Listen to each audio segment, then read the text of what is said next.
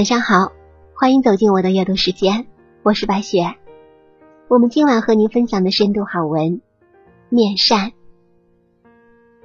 看人先看脸，俗话说“相由心生”，你的长相反映出你内心的模样。我们通过面相可以看出一个人的内心是善还是恶，日子过得是好还是坏。面善的人更好看。罗素说：“一个人的脸就是一个人价值的外观，它不仅藏着你的生活，更藏着你正在追求的人生。”宋氏三姐妹年轻的时候都是出挑的大美人儿。仔细观察三姐妹的照片，你会惊讶的发现，宋美龄年轻时的容貌并不输给姐姐宋庆龄。可是随着岁月的流逝，宋庆龄的气质。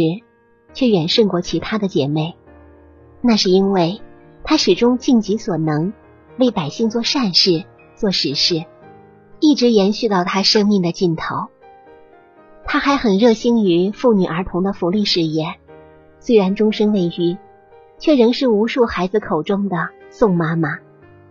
尽管她的五官并不完美，可透过她的双眼和额头，却流溢出内心的光彩。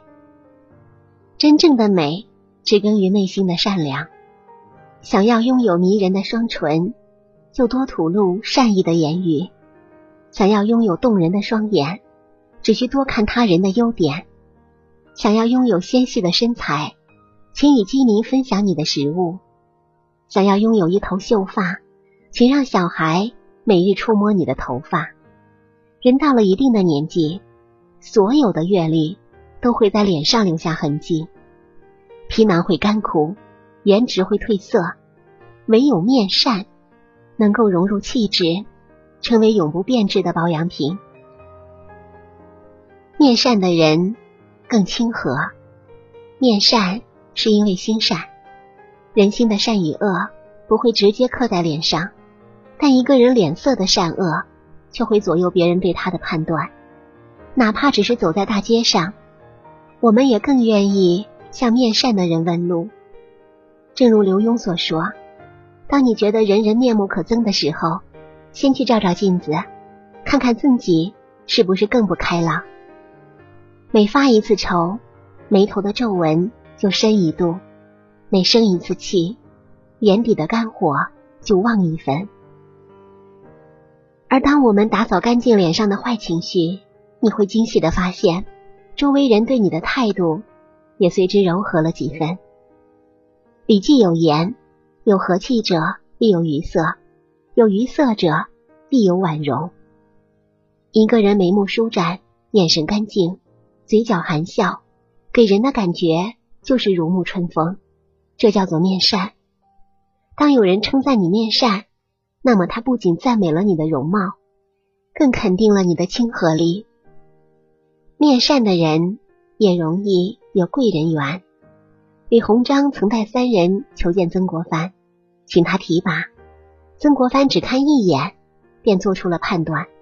他说：“左边的那位忠厚可靠，可以派遣他供应军中的粮草；中间的人阴奉阳违，勉强能做一些无足轻重的工作；右边的那位是个将才，好好培养，堪当大人。”李鸿章很是惊奇，问：“老师，您是怎么决断的呢？”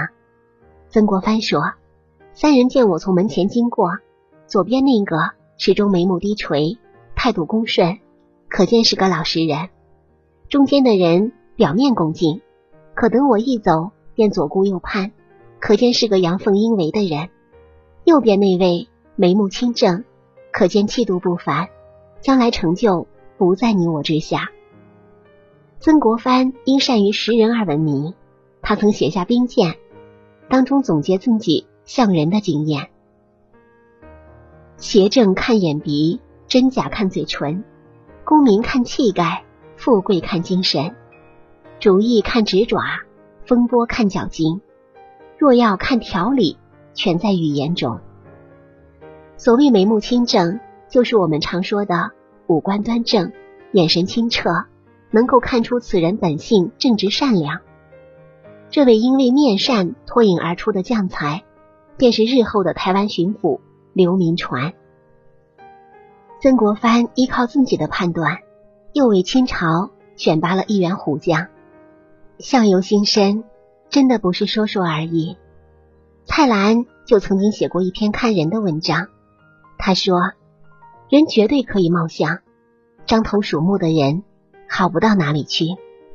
爱吃东西的人，多数不是坏人，他们拼命追求美食，没有时间去害人。大笑姑婆兼馋嘴，是完美的结合。这种女人多多益善，样子普通但有股灵气的女人，最值得爱。”从不见笑容，眼睛像鹰一样的，很是阴险。德国的希特勒就是一个很好的例子。年岁渐长，越是见过很多人之后，就越是会依赖看人的直觉。中国人一直相信相由心生，随着年龄的增长，你是快乐还是悲伤，是善还是恶，就是可以通过你的气质、你的相貌展现出来。你的长相就是你灵魂的样子，所以面善的人往往明媚、善良、积极有修养。如果有人夸你面善，这真的是一件值得高兴的事。余生，愿我们都怀着善意，长成美好的模样，成为温暖别人的光亮。感谢您收听本期白雪夜读，祝您一晚好心情。下期节目，我们再见。